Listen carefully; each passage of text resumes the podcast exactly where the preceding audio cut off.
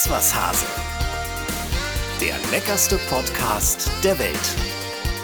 Mit Cornelia Poletto und Dennis Wilms. Ja, Halli, hallo, hallöchen. Hier sind wir wieder. Der Gipfel der deutschen Podcast-Kulinarik meldet sich bereit zu einer neuen Folge Gossip und Genuss. Wir haben heute extrem Bock. Wir sind Koch Olymp Cornelia Poletto und ihr Oberkellner Wilms. Das Yin und Yang der Geschmacklosigkeit. Die perfekte Kombination aus frischer, aromatischer, feuriger Tomatensauce. Das wäre dann die Frau Poletto und einer prallen, leicht dicklichen Ravioli. Das bin ich. Das wäre ich. Zusammen sind wir richtig lecker und wir haben eine absolute Premiere. Conny, würdest du bitte unseren Gast vorstellen? Ja, ich freue mich natürlich riesig, dass unser Freund Carlo von Tiedemann heute bei uns ist. Danke, ja, Conny. Danke, und zwar danke. in Person, nicht zugeschaltet, sondern du, Premiere live, ne? Ja, du genau. sitzt richtig hier. Das ist das erste Mal. Und wir müssen auch verraten, warum. Weil du ein kompletter Techniklegastheniker bist. ja, ohne Ende. Ja, du hast mich angerufen zu Hause oder Conny, ich glaube, du warst das dann, hast gesagt, da machst du am Laptop. Ich sag, worüber redest du? Weißt du, das ist ja ganz einfach. Ich sag, bist du wahnsinnig? Wo sitzt ihr? Flughafen? Ich sag, zack, bin ich da. Ja, Ja, logisch, das geht gar nicht. Nee, ehrlich, ehrlich, äh, aber du hast so ein Handy, auch ein Smartphone, oder? Und Das ist hier so ein Telefon. Ja. Äh, Das ist ein Handy, ja genau, ja. Und ich habe äh, im, Radio natürlich auch äh, eine gigantische Technik, aber die muss ich bedienen können, weil sonst äh, hätte ich äh, mit äh, 77 Jahren Anspruch auf einen Techniker, der mir hilft, aber dann wäre ich alt, habe ich gesagt, nee, komm. Und jetzt habe ich mich reingefuchst in diese Mördertechnik, das geht, aber sonst, Alter, geht gar nicht. eine Radio- und Fernsehlegende, aber ich verbinde dich immer mit, mit Radio. Conny, hast du Carlo auch äh, immer früher schon gehört? Ja, also ich erinnere meine Mutter, die, ähm, ich weiß nicht wie viele Jahre, sie ist jetzt gute 70, immer wiederholt hat äh, diese Sprüche von Carlo. äh, und denken Sie dran, auch die Kartoffeln haben Augen, wenn man morgens so äh, in der Küche rumläuft zum Beispiel. Oder heute wieder den passenden Rock zum Gesicht an, Faltenrock. Ja, kommt mir Das, echt bekannt so, vor. das ist w- wirklich seit Kindheit habe ich die, diese zwei Sprüche, die meine Mutter immer wiederholt hat. Ja. Ich habe gerade erzählt, äh, Conny, ich bin 50 Jahre dabei jetzt und äh, wenn man 50 Jahre dabei ist, dann muss man sich natürlich mitunter gewaltig einschenken lassen. Als meine beiden Kleinen noch klein waren und ich an der Alster wohnte und mit den beiden dann an der Alster, da haben wir uns getroffen beim, beim Jogging. Äh, letztes Jahr war es, ja genau. Und äh, ich hatte damals schon äh, etwas äh, helleres Haar, also friedhofsblond, so wie jetzt. Und äh, dann, ach, Herr von Tiedemann, Ihre Enkel. Ich so, Moment mal, wie Enkel jetzt, Alter, Eigenernte. Also ich war immer schon der alt für die Leute, aber trotzdem eben jung geblieben, Gott sei Dank. Fun Fact, wenn man deinen Namen bei Google eingibt, dann kommt ja immer so eine Rubrik ähnliche Fragen. Und weißt du, was da als erstes bei dir steht? Nein. Was macht Carlos von Tiedemann? Nein, eine Frechheit. Musst du sofort gegen angehen. Hier sofort, Anwalt. Carlos. Na, du bist, du bist eine Legende. Du machst über 50 Jahre jetzt äh, schon in den Medien sozusagen. Ja, Wahnsinn, ja. ähm, und du hast vor kurzem Jubiläum gefeiert beim NDR. Du warst, glaube ich, ganz beseelt, ne? Ja, nee, mir hat's gut getan, weil, weil eben vom Bürgermeister angefangen bis hin, wer da alles. Du hast ja auch gratuliert. Ja, Ich natürlich. auch gratuliert, Natürlich, natürlich, natürlich. Waren alle da auf Sender und, und teilweise live und teilweise eben vorab aufgezeichnet. Und das ist einfach so eine, äh, ja, eine Blume, die man sich gerne an so heftet, weil 50 Jahre, äh, ich glaube, ich bin mit der Älteste immer noch Lebende, der immer noch vor sich hin sabbelt. Ein halbes Jahrhundert. Und das ist für mich Therapie und Erfüllung eines Traums und also die nächsten 30 Jahre weiß ich, wo ich bin. Und Dennis, man muss ja auch noch dazu sagen, im Grunde genommen ist Carlo ja dein Vorgänger bei Polettos Kochschule gewesen. Ja, ja. Hochtalentiert, hochtalentiert. Naja, Und Hochtalent. da habe ich damals Moment. schon in der Zubereitung, Dennis, ging immer alles perfekt bei Carlo. Aber da war es tatsächlich die Technik. Er hat einfach den Ofen nicht angeschaltet. Ja, natürlich, weil ich gar nicht wusste, was ein Ofen ist. ja. Das damit geht schon los. Wo ist der Ofen? Gehen wir zum Ofen. Wo? Ich, wo- ich wollte auf die Und er hat damals verraten, dass er tatsächlich zu Hause, ich weiß nicht, ob sich das geändert hat, Carlo, nur für die Spülmaschine zuständig warst. Ja, also rote Linie. Mittlerweile weiß ich, wo eine Spül, äh, was die Spül, Spülmaschine ist und äh, darf sie auch bedienen, aber allerdings unter Aufsicht. Papa, vorsichtig. Ich wollte ja auf die Kulinarik eigentlich ja später kommen, aber Ja. jetzt, wo wir drüber sprechen, ich meine, du du bist in der Küche, das kann man so klar formulieren, Carlo, die komplette Null, oder? Nichts. Nichts kann ich. Ach so geil. Nichts! Ja, hast du denn nichts von Nein. zu Hause mitbekommen? Nein. Warum denn nicht? Worüber reden wir? Über das Kochen? Ja, genau. Nein, ich finde das so toll. Ich habe eine Frau, äh, meine geliebte Julia, die wirklich sehr gut äh, kocht und, und äh, alles prima macht. Und äh, ich bin einfach zu bequem. Äh, man müsste mich eigentlich äh, hinprügeln. Und das war bei dir, Conny, wirklich das allererste Mal, dass ich äh, Hand anlegen musste an irgendwelche Nahrungszutaten. Und das hast du auch wunderbar gemacht. Für mich war es das Großartigste. Du als absolute Spitzenköchin hast zu Anfang geglaubt, der alte Mann, ich war ja immer schon alt, der alte Mann, äh, der, der, der, der tut nur so, als wenn. Und dann das Größte war, dass die große Frau Poletto im Verlauf der Sendung gemerkt hat, Dennis, der kann wirklich nichts. Das war so großartig. Ja, weil ich nichts konnte und nichts kann. Ja, Conny, was macht man denn dann mit so einem Gast? Also ich, ich habe schon gemerkt, weil ich, ich war wirklich, ich, ich habe gedacht, das kann doch gar nicht sein, dass der nichts kann. ja. Und ich merkte aber so schon in den ersten zehn Minuten, er kann wirklich nichts. Und dann habe ich gesagt, okay, jetzt musst du irgendwie den Schalter umdrehen und musst irgendwie versuchen, das zu kompensieren, damit wir irgendwie, es war ein Huhn, ich weiß es noch genau, irgendwie dieses Huhn knusprig aus dem Ofen kriegen. Und dann hatten wir ja Gott sei Dank schon eins vorbereitet. Wir hatten zwei Öfen und ich sage nur zu Karl, du kannst aber das Huhn wenigstens in den Ofen schieben. Und er sagt, ja, das kriege ich hin, das kriege ich hin. Ofenklappe auf, Huhn reingeschoben und dann irgendwie nach diesen, du weißt es, ne, 35 Minuten, sage ich, Carlo, jetzt holen wir das Huhn wieder raus. Ist er natürlich aus dem falschen Ofen gegangen, nicht zu dem, wo schon das fertige Huhn war und zog dann dieses rohe Huhn wieder raus. Also ich werde es nie vergessen. das ist leider in mir gewachsen. Naja, aber dafür bist du ein Genießer, also gutes Essen ist dir schon sympathisch, kann man sagen, oder? Ja, und da muss ich nicht, weil ich hier sitze, eben dich zuschleimen und so. Also wenn du Gast gibst, ist es schon.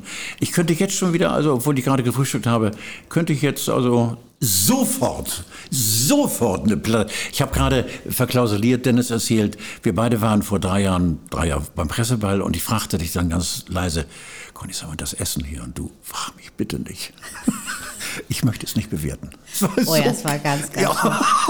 Und da, das werde ich auch nie vergessen. Da war nämlich äh, Herr Marmor Ja, das erste Mal mit seiner Lebensgefährtin da. Und wir Richtig. setzten uns alle an diese langen Tafeln. In dem Also Herr Marmor, muss man sagen, war damals äh, der NDR-Chef. Ne? Genau. Intendant, ja, Lutz Marmor. Riesentyp. Und äh, sie war, glaube ich, auch sehr, sehr aufgeregt und wir saßen an diesen langen Tafeln und diese, weißt du es noch, Carlo, da war diese Vorspeise war schon eingedeckt. Die stand da einfach schon seit drei Stunden. und es war so eine ganz leichte Haut schon auf diesen verschiedenen Söschen und äh, Gemüsen und so weiter. Und dann fing seine neue Lebensgefährtin, die ja sozusagen den ersten gemeinsamen Auftritt hatte, fing an zu essen und es machte plopp und dieser ganze Vorspeisenteller flog auf ihr dunkelgrünes Seidenkleid. Oh mein Gott. Und da muss ich sagen, hat sie sofort gewonnen bei mir. Die hat so cool reagiert, hat gesagt, ist egal, was ich jetzt mache, es ist alles falsch. Ich mache einfach weiter, hat das ein bisschen weggefischt und wir hatten Groß. lustigen Abend. Ja, toll. Ja, stimmt, ja, toll. Ja, wenn wir von Fails reden, äh, Carlo, ähm,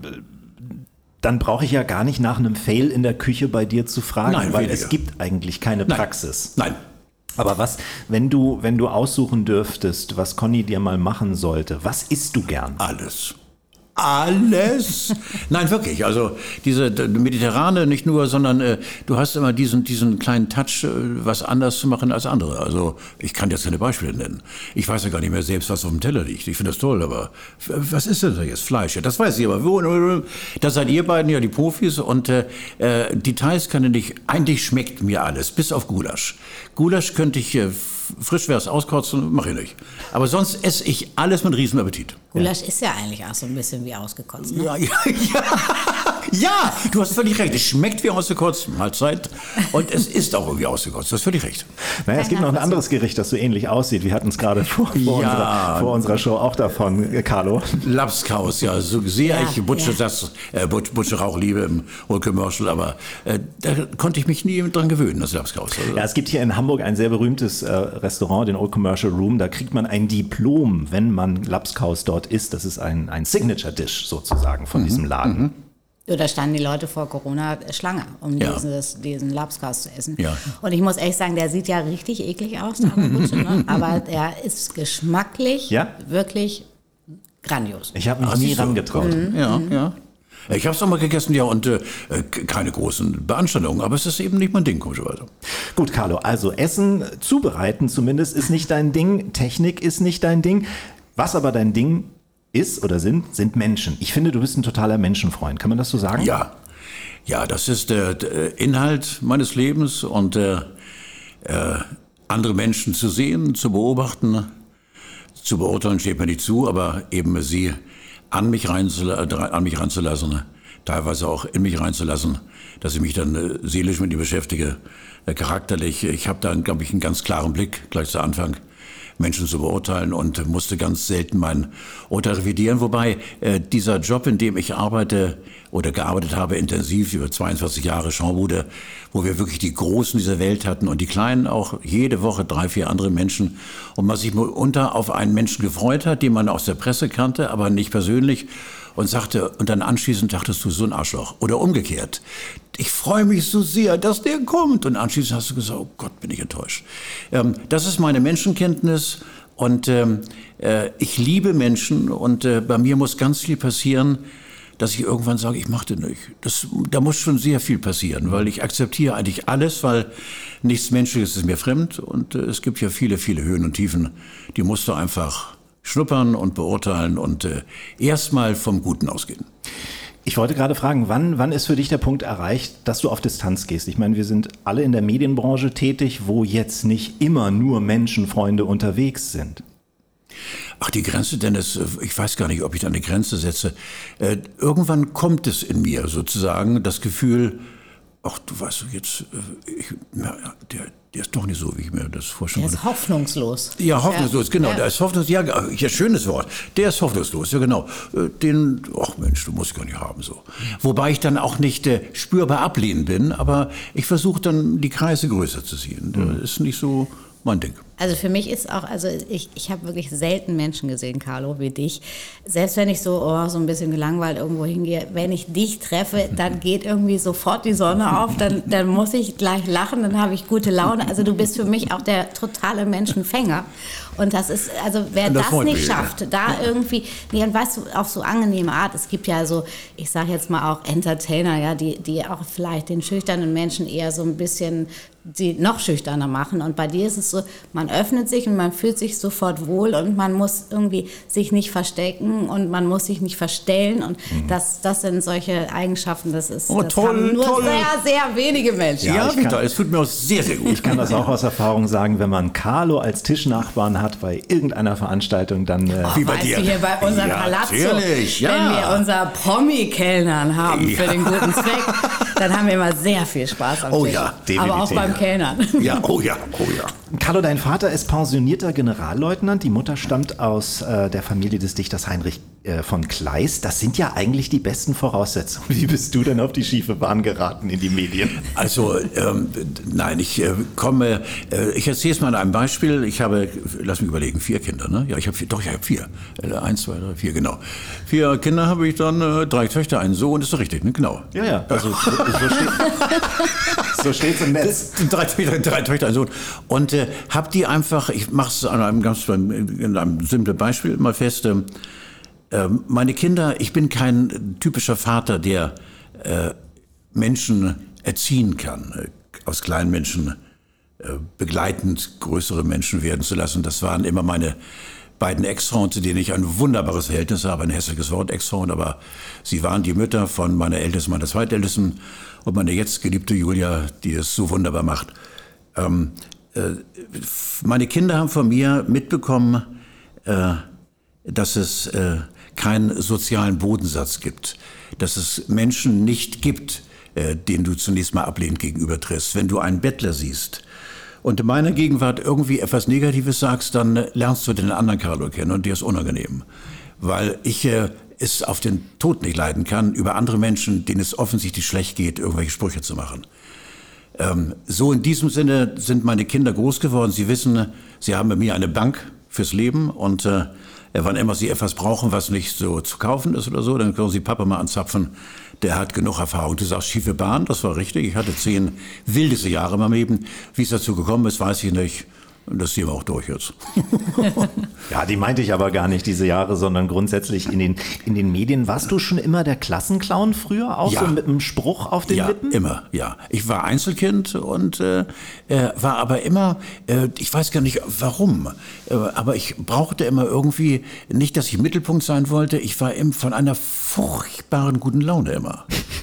Furchtbar. Ich war immer so scheiß gut gelaunt. Und heute noch, äh, ich habe es gerade Dennis erzählt, Conny, wir leben äh, in Quickborn in einem äh, Haus mit äh, das Souterrain mitgerechnet fünf Stockwerken, ganz viele äh, Treppen und äh, ich lebe unten wegen Schnarchen mit in meinem eigenen kleinen Reich und wenn ich dann morgens um fünf wach werde, das ist mitunter auch bitter, gerade zum Wochenende, dann strecke ich meinen Kopf raus, moin!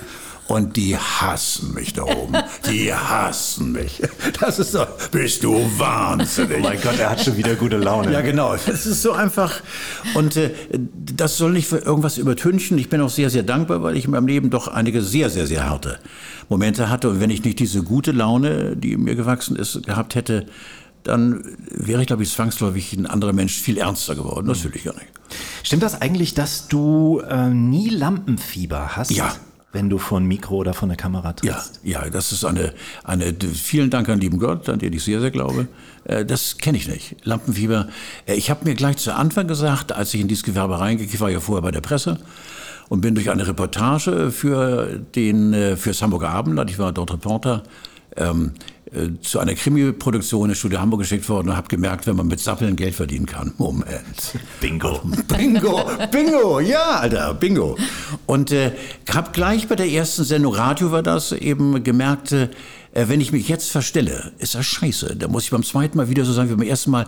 Ich bin so, wie ich bin, äh, mit Sicherheit völlig abgedreht und ein bisschen quer und crazy und so, aber die Leute, hoffentlich mögen sie mich so. Und das war beim Fernsehen genauso. Ich musste mich nie verstellen. Das ist eine, äh, so ein Glück in meinem Leben, äh, dass ich äh, nie mich ruckel, zuckel irgendwie in eine andere Rolle reinversetzen musste. Mich gibt es eins zu eins und das finde ich geil. Toll. Das kannst du auch nicht so viele Jahre spielen. Nee, Glaub ich auch nein, nicht. Nein, Ich glaube, nein. wenn du immer versuchst, etwas darzustellen, was du nicht Ja, bist, also ja. ich, ich finde es auch, ich sehe das immer wieder, ob wir damals Polettos Kochschule gemacht haben oder wenn ich in die Küchenschlacht gehe, immer tolle Moderationskarten vorbereitet. Aber ich brauche die nicht, weil ich will irgendwie mit den Menschen kochen, Genau. zuhören, quatschen Genau, das und ist es. äh, Ja, alles genau. andere ist, und wenn mal was schief geht oder du irgendein falsches Wort willst, auch egal. Das ist der Zeitpunkt, wo jeder, jeder Redakteur das P in den Augen bekommt. Mein Gott, sie oder er macht ja nicht, was auf den Karten steht. Ja, im Himmels Willen, um Gottes Willen. Ich schreibe dir einen Text. Ich sage, bist du wahnsinnig, Alter, was soll das denn? Aber Stichwort Pannen, ne? du liebst Pannen. Ja, ja. Weil Pannen sind was Unvorhergesehenes und Pannen musst du dann genießen können. Und ich finde, da äh, offenbart sich dann der wahre Mensch hinter der Panne, wenn du dann hilflos nach Luft schnappst, so der arme Kerl. Das musst du, ich, bei mir ist ja im Radio auch so, dass ich mitunter, wenn ich merke, es, äh, die Ra- Sendung vier Stunden äh, nähert sich dem Ende ohne Panne, dann baue ich eine ein, weil die Leute brauchen das. Weißt du, wie brauchen das? Dann wird einer eingebaut, oh, Entschuldigung, oh, der falsche Regler, oh, das ist mir ja peinlich, oh, ist mir das peinlich. Das finde ich geil.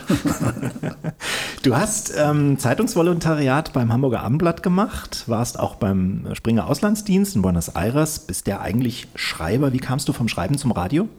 Äh, ja, durch eine Reportage ähm, äh, für das Hamburger Abendblatt. Äh, ich glaube sogar, das war mit Götz Georg, es war kein Tatort, irgendwo ein kriminelles Stück. Und äh, da bin ich dann 1970 hingeschockt worden. Ja, vor oh Gott, ja, schon 50 Jahre her. Da war ich noch gar nicht auf der Welt. Nein, ja, das ist ja, ja da war Obwohl ich schon. Obwohl ich schon 50 werde. Ja, da, Jahr. nein, ja, Conny. Karl, du kannst dir gleich oh. mal merken. 8. ja. August ist große Party. Ja, ich werde 82. Ist das egal? Und ich freue mich auf die 80. Ja. ja ich freue mich. Ich habe gerade erzählt, Dennis, ich schweife so ein bisschen ab, ist ja schwer, mich zu stoppen. Ich habe gerade Herzprobleme leider. Äh, muss jetzt nächste Woche wieder zu einer dritten Herz-OP ins Krankenhaus, aber wir kriegen das alles hin. Und äh, das hat mich sehr ausgebremst. Aber wie gesagt, äh, ich werde 80 bald in zwei Jahren. Ich finde das so geil. Carlo, mach keinen Scheiß. Wo waren wir stehen geblieben? Nein, bei, ist alles dein, gut. bei deiner Herz-OP nicht. Also, da müssen wir Gottes das rechtzeitig Willen. ausstrahlen, das ja, Ganze. Bitte dich. Mit mir musst du rechnen. Nein, und dann bin ich da kleben geblieben, weil ich, wie gesagt, gemerkt habe, äh, durch äh, Reden und, und äh, äh, das ist doch irgendwie mein Ding. Und der NDR hatte Fehler gemacht, mich zu nehmen und nun sitzen sie. Jetzt haben sie dich an der Backe. Dann haben sie mir an der Backe, genau. Ja. Du hast echt legendäre Sendungen gemacht. Ich habe dich zum ersten Mal, als ich ganz klein war, wahrgenommen, im Radio natürlich bei der Plattenkiste. Ja. Das ist eine ganz besondere Sendung. Beschreib mal so ein bisschen, was das Konzept war. Plattenkiste war von 13 bis 14 Uhr, glaube ich, auf NDR 2. Äh, eine Sendung mit drei Gästen, egal aus welcher Abteilung die Gäste kamen, von Strickclub über Lebensrettung und bis hin Atomphysiker und so weiter, die dann ihre eigene Musik mitbringen konnten, ihre Wunschtitel und dann wurde gequatscht, gequatscht, gequatscht. Leider kamen die drei weniger zu Worte, weil ich am Mikrofon war. so, mussten die durch. Aber natürlich eine sehr gute Schule, weil du dich auf jegliche Art von Charaktere einstellen musstest Ja. und immer auch äh, mit denen zu reden. Ja, genau, das ist Wusstest, ja. ne? Ich bin eigentlich normalerweise gegen, gegen äh, eben komplett vorbereiten, aber da hast du recht, so ein bisschen sollte man dann wissen über den, der vor einem sitzt. Ja. Du hast auch nachts moderiert. Ich komme ja auch vom Radio. Ich habe das geliebt. Mhm. Ja, ich auch. Was ist das Tolle am Nacht? Äh, ich glaube ganz Radio? generell d- das Geschäft des Radios, wenn du eben dir die Kopfhörer aufsetzt und das Mikrofon zurecht äh, sitzt und dann weißt du um 0 Uhr von 0 bis 6 Uhr morgens habe ich moderiert äh, und wir hatten die gesamte ARD dran. Das ist schon irgendwie ein besonderes Gefühl, ähm, äh, dass du eben der Unterhalter bist, dass du weißt, dass Menschen dich jetzt hören, die für die ebenfalls Nacht ist und äh, wie man weiß, äh, ist nachts eben etwas Besonderes. Das kann was besonders Schönes sein oder was besonders Belastendes. Und du musst dann eben mit dem Wissen, dass du jetzt für alle Menschen aller Couleurs äh, der, der Unterhaltungsmann bist, der sie vielleicht ein bisschen ablenkt. Das war für mich bis heute eben äh, eigentlich so mein, mein Gebetsbuch. Ich möchte einfach, dass die Leute ein bisschen abgelenkt sind durch die Gequatsche, dieses Geseier von dem alten Mann da. Aber bloß keine schlechte Laune aufkommen lassen. Da kann auch die Uhrzeit kann sagen, jetzt ist es 9.45 Uhr. Du kannst ja aus der Uhrzeit was machen. Verstehst du? Ja, klar. Du musst nur so bescheuert sein wie ich. Du bist hin und wieder aus, direkt aus der Kneipe ins Radiostudio. ist Oh ja, das so? Das, das war doch Donnerwetter, ja. Donnerwetter einmal, du. Hauha. Wie hast du das denn gemacht? Nein, das war einfach so der, der der Durst und äh, Durst, Durst und die Freude am Leben und äh, äh, wir saßen dann im Onkel Pö, also unter anderem mit Otto, mit Lindenberg und die ganzen Alten. Das ist unfassbar. Und dann um fünf äh, oder so habe ich mich dann besonnen oder um sechs, äh, dass ich dann um, um neun habe ich Sendung und dann bin ich um Viertel nach sechs, halb sieben aus dem Laden gegangen, rübergegangen, diese äh, knappe Kilometer, die ich in zwei Stunden gebraucht habe, dann und mit hinsetzen und äh, habe dann äh, mir vom Pförtner einen schwarzen Kaffee geben lassen und eine Fußmassage und kalte Bäder. Es war, was sie in diesem Pförtnerhäuschen abspielte, war unfassbar. Und das war die Zeit noch, wo du dir leisten konntest, Danny, du bist auch ja jetzt vom Radio, du sitzt zum Mikrofon und sagst um 9.05 Uhr, ich muss jetzt mal ganz ehrlich sagen, das ist nicht mein Tag heute. Der wird doch nicht mehr mein Tag, weil wenig Schlaf. Ganz wenig Schlaf. Ich mache erstmal eine halbe Stunde Musik und sag gar nichts, weil ich kann doch gar nicht reden. Alles live. Aber ich würde vielleicht äh, darum darum bitten, wenn eine Polizeistreife in der Nähe vom Roten Baum ist, bringt mir doch mal zwei Käsebrötchen. Alter, vier Peterwagen. Gleich hoch, gleich ins Sendestudio, nimmt Platz. Da saß es bei Obermeister da. Das ist ein Traum. Das war Live-Radio und mit einem Unterhaltungswert, der durch die Decke ging. Aber es war eben doch, ich habe ziemlich gemüffelt, äh, nach Alkohol gestunken, aber das waren Gott sei Dank nur eine kurze Zeit, zehn Jahre. Ging schnell vorbei. Ging schnell vorbei. Solche Flächen, wo man das heute noch machen kann, die findet man rar. Vielleicht ab und zu noch mal ganz wenige, aber ansonsten wird man ja meistens mit derbe guter Laune morgens angeschrien, oder? Die Radiolandschaft hat sich doch ziemlich verändert, Carlo. Ja. Äh, Das ist in der Tat so, weil äh, viele, viele junge Kollegen äh, wollen sich dann eben gegenseitig übertreffen mit ich bin der fröhliche Wachmacher und das geht einem wirklich teilweise schwer auf den Sack. Das hast du schon recht. Also da kannst du durchzappen, hey, oh, das ist schon alles. Ähm, ich weiß auch gar nicht, ob es früher anders war oder besser war, aber wir hatten doch Substanz mit dem, was wir gesagt haben. Äh, Aber heutzutage Hauptsache Bölken und immer wieder die Stationen ne, und immer wieder auf dem Wetter rumreiten und immer wieder gleiches Feierabend und Alter, das ist schon, also da hast du recht. Das ist für, solange die Hörer das mitmachen und die Quote stimmt und die Jungs und Mädels haben Spaß daran, sollen sie es machen. Aber ist äh. Trotzdem ist Radio ja nicht tot zu kriegen, Nein. oder? Es wird Radio immer geben, weil Radio eben dieses lebendige Medium ist. Hinter dem Mikrofon sitzen mehr oder weniger äh, lebendige Menschen und äh, äh, mit den Informationen, die wir haben, dem Dialog, den wir haben. Wir sind live da, wir haben gute Zeiten, schlechte Zeiten und wir sind etwas zum Anfassen. Und die Leute freuen sich, dass da kein Roboter sitzt, und, sondern ein, ein Mensch, den man über Jahre kennt. Und äh, ich glaube auch, dass das Internet, äh, das Internet frisst vieles auf und weg, und, äh, aber Radio wird nicht tot zu kriegen sein. Das Internet bietet ja die Möglichkeit, wieder so ein bisschen Radio zu machen. Wir machen im Grunde genommen ja nichts anderes. Richtig. Jetzt gerade mit diesem Ja. Podcast wie Korrekt. gutes altes Ja. Talkradio. Ja. Und wir haben keine äh, Leitplanken. Wir können alles machen, was wir wollen. Wir können Ideen schnell umsetzen. Wir können es mal lang machen, wenn es gut Ja. läuft. Wenn Ja. es schlecht Ja. läuft, machen wir es Ja. ein bisschen kürzer. Das ist ja eigentlich das Geniale. Korrekt. Lass uns ein bisschen noch kurz über äh, wieder Kulinarik reden, bevor wir dann äh, zur Schaubude kommen. Auch eine legendäre Fernsehsendung, die du früher gemacht Ja, hast. ja. Wir hatten es gerade vom Trinken und wir haben ja seit der, äh, seit der Ausstrahlung mit Sven Plöger die sogenannte Grillvorhersage. Kannst du dir vorstellen, Carlo, dass man mit, dem, mit Hilfe des Grills... okay, okay. Ich, ich, ich soll das einfach es. lassen. Mit Hilfe des Grills kann man Getränke machen. Also nicht die, die. Getränke Bier am Grill, sondern mit dem Grill. Zum Glück gibt es den wunderbaren Micha Quandt von Food und Glut und äh, der erzählt uns heute, wie man mit Hilfe eines Grills ein Getränk machen kann. Boah. Die Grillvorhersage mit Michael Quandt. Hallo Conny, hallo Dennis. Habt ihr schon mal ein Getränk vom Grill genossen? Ja, auch das geht. Zum Beispiel mit einer gegrillten Limonade. Dazu verteilt man 200 Gramm Zucker auf einer feuerfesten Schale, setzt darauf 16 halbierte Zitronen und Limetten mit der Schnittfläche und lässt die Früchte anschließend auf dem gereinigten Grillrost für 10 Minuten bei geschlossenem Deckel grillen, bis der Zucker an den Schnittflächen karamellisiert und braun wird. Die Zitrusfrüchte werden ausgepresst, anschließend platziert man die Schale mit dem Zucker auf den Grill, gibt 150 ml Honig und 250 ml Wasser hinzu und löst so unter gelegentlichem Rühren den Zucker auf.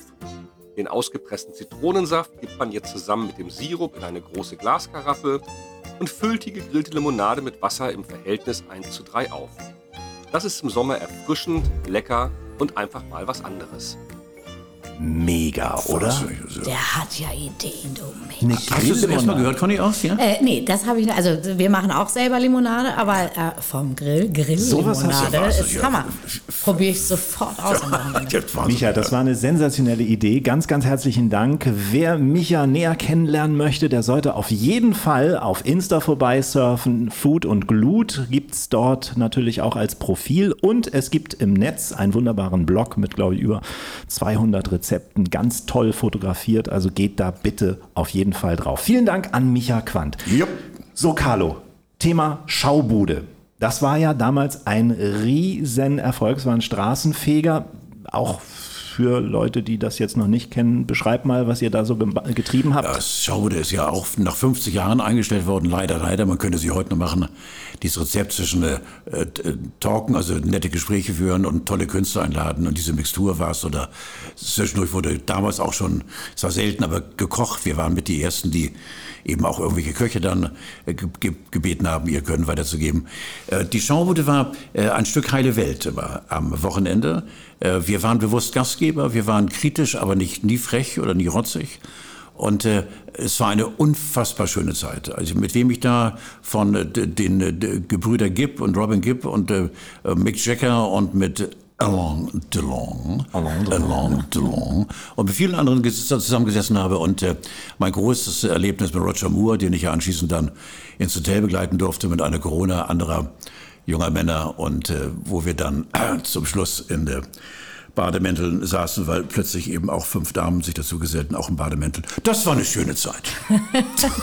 unfassbar. Was ich da erlebt habe mit der Schaubude ist unfassbar. Und da ist eben auch dann das, äh, das Kapitel Menschenkind. Das hat sie da bei mir sehr gesettelt und sehr äh, festgesetzt, weil da hast du Menschen erlebt, die dann vor der Kamera völlig anders waren. Und nach der Kamera haben sie das wahre Ich offenbart. Positiv und negativ. Das waren 20 Jahre, die ich um Himmels Willen nie missen möchte. Mhm. Da kamen Weltstars. Du hast es gerade erwähnt. Alle. Wahnsinnig. Alle, alle. Weil wir waren die einzige Unterhaltungssendung im deutschen Fernsehen. Wir waren ja ARD-weit in den 70er Jahren, Anfang der 70er Jahre. Und äh, es, wir hatten keine Konkurrenz. Es gab in Lufthanburg und es gab Heinz in Rosenthal, aber äh, vier oder fünf Sendungen im Jahr. Und wir waren Wochenende für Wochenende auf dem Schirm. Und das war natürlich wahnsinnig, weil viele Künstler haben gesagt, wir wollen in die Showbude, weil wer sonnabends in der Showbude war, äh, die Fans sind Montag in die Plattenläden gegangen, haben gesagt, habt ihr schon die neue Platte von? Der war vorgestern im Fernsehen. Und diesen der Wert haben die Künstler genau gewusst. Die konnten das gut einschätzen. Du warst ein ziemlich geniales Duo mit Alida Gundlach, ne? Wie bei ja. Conny und mir war ja, das ja, Geheimnis, korrekt, die korrekt, Doppelmoderation. Ist ja nicht einfach, ne? kann man Nein. wahrscheinlich nicht richtig lernen, muss die Chemie stimmen. Unbedingt, unbedingt. Aber man muss gönnen können und äh, äh, Augenkontakt haben und sagen, alles klar. Ähm, mit Alida ging das toll. Ich hatte ja mehrere Damen an meiner Seite und äh, ich glaube, ich war immer ein fairer Partner, habe die auch nie richtig zugesappelt, also zumindest nicht so richtig. Also. ja, Conny, man kann es ja auch bei uns, man kann es irgendwie gar nicht richtig erklären, weil entweder es funktioniert oder ja. es funktioniert ja. nicht. Ne? Aber das sind auch Dinge, die kannst du nicht lernen und üben. Das ist einfach da oder es ist nicht da. Das ist wie bei Carlo in der Küche. Das ist nicht da. Verstehst du? Ja, es ist nichts da. Es ist, es ist nichts da. Dafür ist das Lebensmittel der Woche da. Und äh, Conny, da hattest du dir den Pfifferling letztes Mal oh, geil. gewünscht. Ja, ja, das geht jetzt langsam wieder los. Es geht langsam los. Äh, hier kommt erstmal für alle die Akte Pfifferling. Das Lebensmittel der Woche. Ja, der Pfifferling gehört zur Gattung der Pfifferlinge, hat viele Namen. Ne? Eierschwammerl in Österreich und Süddeutschland zum Beispiel, Gelbling, Dotterpilz, Rehfüßchen und so weiter und so weiter. Er ist ein Wildpilz, der sich in den Wäldern wohlfühlt. Im Gegensatz zu anderen Pilzen kann man Pfifferlinge im größeren Maßstab nicht selbst züchten. Sie brauchen einen moosigen, leicht sauren Boden, ganz wichtig als Partner einen Baum, also Fichten, Buchen, Kiefern, Tannen oder auch Rotbuchen. Der Pilz steht in Deutschland unter Schutz, das heißt, man darf beim Sammeln nur sehr geringe Mengen zum Eigen Eigenbedarf mitnehmen. Pfifferlinge bestehen zu etwa 92 Prozent aus Wasser, sind extrem fett- und kalorienarm und dabei relativ reich an Ballaststoffen. Sie halten, enthalten Tryptophan, das brauchen wir, um Serotonin herzustellen. Man könnte also fast behaupten, sie machen gute Laune. Vitamin A steckt auch noch drin. Das tut unserer Sehkraft gut, sorgt für gesunde Haut. Ja, und je nach Standort können Pfifferlinge leider mit Schwermetallen oder radioaktiv belastet sein und deshalb rät auch die Weltgesundheitsorganisation Wildpilzgerichte nicht öfter als einmal pro Woche zu genießen und sich dabei auf ungefähr 250 Gramm zu beschränken. Guck an, ja. Soweit unsere Recherchen. Jetzt Sie, Frau Poletto. Ja, also wenn ich das alles höre, was der Pfifferling so hergibt, dann weiß ich oder könnte ich mir vorstellen, dass Carlo eigentlich jeden Tag mindestens 250 Gramm von diesen Pilzen isst, weil die ja so gute Laune machen. Ich dachte, ja. weil, er so, ich dachte weil er so verstrahlt ist. Nein, beides. Nein, nein. Beides. So, beides. Nein, Pfifferling ist tatsächlich ist mein Pilz. Also es ist schon, äh, Pfifferling ist absolut mein Pilz. Was kann man daraus machen, Schönes? Äh, ganz, ganz viel. Ich glaube, das Allerwichtigste beim Pfifferling, und das ist das, was uns am meisten nervt, ist, wenn er sandig ist. Deswegen muss man ihn mit sehr viel Sorgfalt putzen. Also ich mache es wirklich so, dass ich mit einem kleinen das Messer... Eine Aufgabe, das wäre eine Aufgabe für Carlo, da kann er eigentlich nichts falsch machen. Ich glaube, der würde nicht bis zu Pfifferling 3 kommen. Eben, eben, da würde drei Viertel würde äh, dann äh, irgendwie in die Spüle fallen. Weil ich glaube, du hättest, bist du eigentlich ein geduldiger Mensch? Nee, ne? Doch, aber nicht bei sowas, nein. nein, also das ist das Wichtigste, finde ich, dass wirklich kein, kein Sand am Pfifferling ist. Ja, dieses Knirschige, ja. das macht gar keinen Spaß. Nee. Deswegen mache ich mir wirklich die Arbeit, dass wir die ganzen kleinen äh, Füßchen wirklich mit dem Messer schaben, weil Wasser mag er nicht, oh, weil er selber schon so viel Wasser hat. Ach, Und dann gebe ich wirklich den äh, Pfifferling ganz kurz in kaltes Wasser, vorsichtig einmal äh, durch äh, waschen und äh, dann in, am besten in einer Pilz- oder Salatschleuder ganz vorsichtig schleudern und auf Küchenkrepp legen. Und äh, dann hat er gar nicht die Chance, sich so voll zu saugen mit Wasser. Und dann kannst du natürlich unendlich viel machen. Du kannst das Einfachste der Welt, einfach eine schöne Spaghetti kochen, die Pfifferlinge und gar nicht mal unbedingt in Olivenöl, sondern in Butter anschwenken, weil ich finde, die brauchen nichts. Die brauchen nur einen Träger und die Butter ist der schönste Träger. Dann nur einmal durchschwenken mit der Pasta, vielleicht noch ein bisschen frische Petersilie dran und äh, du hast ein ganz schnelles, grandioses äh, Pastagericht zum Beispiel. Das Großartig. Ist was Einfaches. Ja. Oh. kennt, ihr, kennt ihr meinen Lieblingspilzwitz? Äh, Nee, erzähl.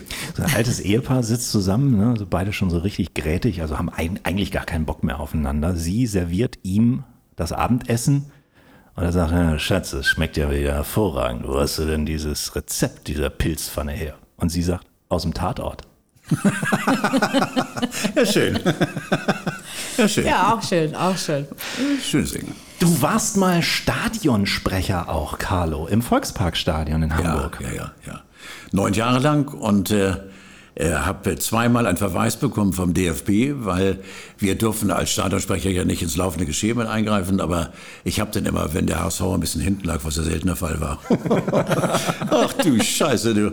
Dann habe ich immer äh, mit den äh, Jungs und Mädels da der Westkurve, Ostkurve vorher gedealt, wenn ich mich räusper oder sage, na und so weiter, dass sie da ein bisschen Gas geben. Da gab es dann Verweis, dass man nicht durfte. Aber ich habe mir einmal ein Ding geleistet, das war wirklich auch, ging auch in der Presse rauf und runter. Ich bin, ich glaube, zwölf oder 13 Minuten vor Beendigung eines Spiels gegangen, weil ich einen Termin hatte. Ja, und dann? Ja, da fiel ein Tor, aber kam, nichts kam, weil der Mann war ja weg, der Sprecher. Und ich hatte auch äh, kein großes Verständnis für Fußball als solchen. Ich war mehr der Stimmungsmacher dort oben in der Sprecherkabine. Und jedes Mal, wenn ein Tor fiel, dann habe ich die Scheibe zur Seite gemacht und vor mir saßen die ganzen Kollegen von Bild, Morgenpost, Abendblatt, DPA und LNO und alle und habe gefragt, wer hat geschossen? Und dann habe ich gesagt, du bist doch Stadionsprecher. Ich sag, ich bin Brillenträger. Ich habe keine Ahnung. und äh, das war also äh, eine sehr lustige Zeit. Und äh, nach neun Jahren übernahm dann ein anderer Sender eben die Betreuung. Und dann habe ich das leider, leider abgeben müssen. Aber das war schon eine geile Zeit. Das erinnert mich auch bei, bei mir an so eine Radiogeschichte. Ich äh, wurde als ganz junger Volontär äh, mal eingeteilt. Da musste ich irgendwie einspringen beim Springreiten. Reportieren, Springreiten.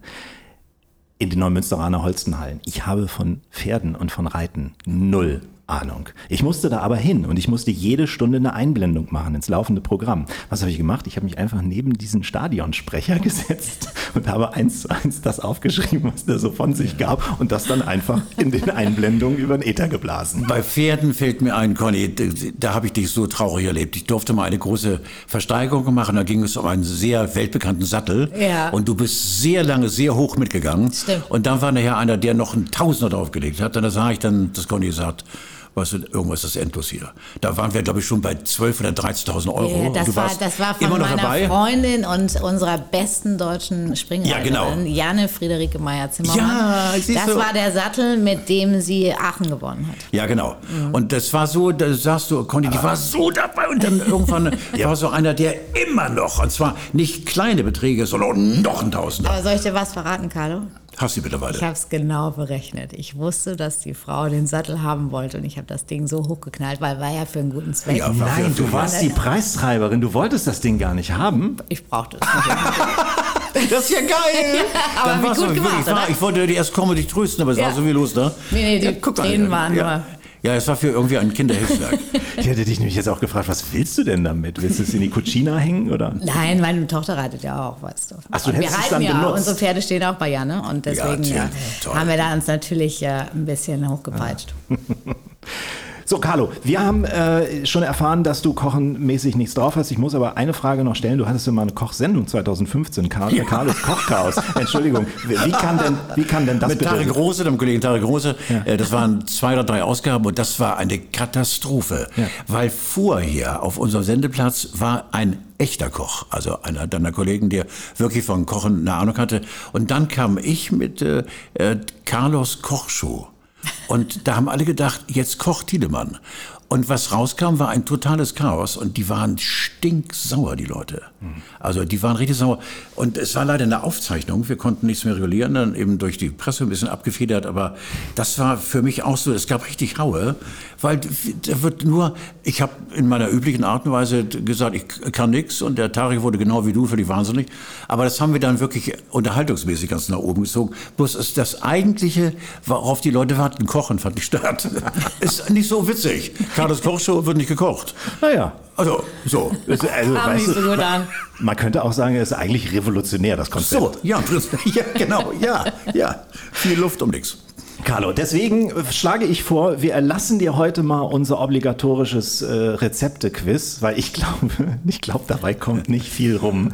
Ja, ihr könnt ja mal probieren oder so. Aber Also, ich meine, essen, essen kann er ja. Na gut. Carlo, Essen kann er ja. Carlo, du hast es nicht anders gewollt. Achtung, es geht los. Das große Wilms und Poletto Rezeptequiz. Butter, Eigelb, Zitronensaft, Salz, beliebt zu Spargel. Wie jetzt? Also Soll ich, soll ich sagen, äh, was es wird? Also das ist äh, für mich ein Lacher. Das ist ähm, du, du, du, Sauce Hollandaise natürlich. Jawohl. Hallo! Kirschen, Erdbeeren, Brombeeren, Johannisbeeren, Zucker, Wasser, Wein. Bulette. Nein.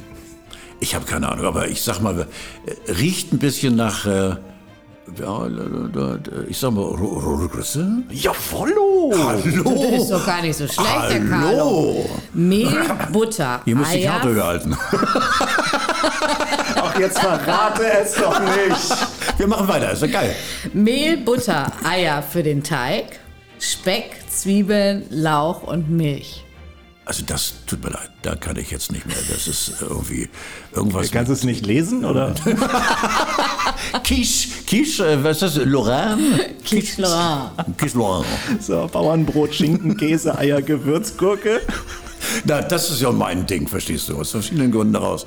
Weißt du sofort, dass es also um meinen Freund, den Strammax, geht. Dann machen wir noch eine süße Nummer. Sauerkirschen, Kakaopulver, Kokosfett, Mehl, Eier, Backpulver. An der schönen blauen Donau. Die Donauwelle. Ja, sehr. Danke für die Karte. Spargelsud, Butter, Mehl, Sahne und eine Prise Zucker. Ja, das ist los. Suppe. Suppe aus Spargel. Ihr seid so lieb. Ihr habt So. mir alles gezeigt. Ich wusste nichts natürlich. Es ich darf mit nochmal sagen. Bisschen ähm, Hilfe. Mit Ja, also ein bisschen Hilfe, ja. Äh, Ich bedauere es natürlich auch, aber das ist natürlich eine ganz fiese Aus äh, der, Versuch, der Entschuldigung. Ich glaube, ich bin jetzt auch zu alt und zu gebraucht, um kochen zu lernen. Ich beneide Menschen wie dich und auch wie dich, ähm, Danny und Conny, dass ihr wirklich äh, dieses wunderbare, für mich ist es ja wirklich ein Lebenselixier. Und äh, äh, du hast mir auch mal erzählt, in die vielen Interviews, die wir gemacht haben, dass allein die Vorbereitung für dich eine solche Lust ist und sowas Wunderbares, weil es geht nicht auch ums Essen, aber die ganze Vorbereitung. Und das finde ich eben so toll auch äh, an euch beiden und vielen anderen, die von sich behaupten können, ich kann kochen. Äh, Das äh, glaube ich, das ist ja, da gebe ich auch zu, bin ich ungeduldig. Ich glaube, wenn ich du mir erzählst mit dem Füßchen, mit den, äh, mit den Pfifferlingen und die Füßchen, oh, das wäre für mich ja schon ein Wahnsinn. Ich glaube, ich würde zwei Pfifferlinge so zugrunde richten und du hättest drei Kilo schon sauber geschafft. Ja, genau. Zermaschen in der Hand. Ja. Ja, es ist nicht nur das Essen ein sinnliches Erlebnis, Nein. auch das Kochen selbst ist ein Ja. sinnliches Erlebnis. Und Carlo, mit dir als Gesprächspartner heute hier in Iswas Hase war es Noch ein größeres ganz besonderes sinnliches Erlebnis. Ganz, ganz, ganz herzlichen Dank, dass du danke bei uns euch. warst. Ja. Das war sehr schön. Und ich sagte mal ganz zum Schluss, auch ich habe ja als alter Mann meinen eigenen Podcast Grauzone, also falls ihr mal rum... Oh ja. ja, natürlich. Selbstverständlich. Ja, dem Alter angemessen. Grauzone, ein Mann und seine Vergehen. Werden wir reinhören. Ganz, ganz herzlichen Dank und Dank euch. vielen liebe Grüße. Bis nächste Woche. Macht's gut zusammen. Tschüss, ihr beiden. Vielen Dank. Tschüss. Tschüss.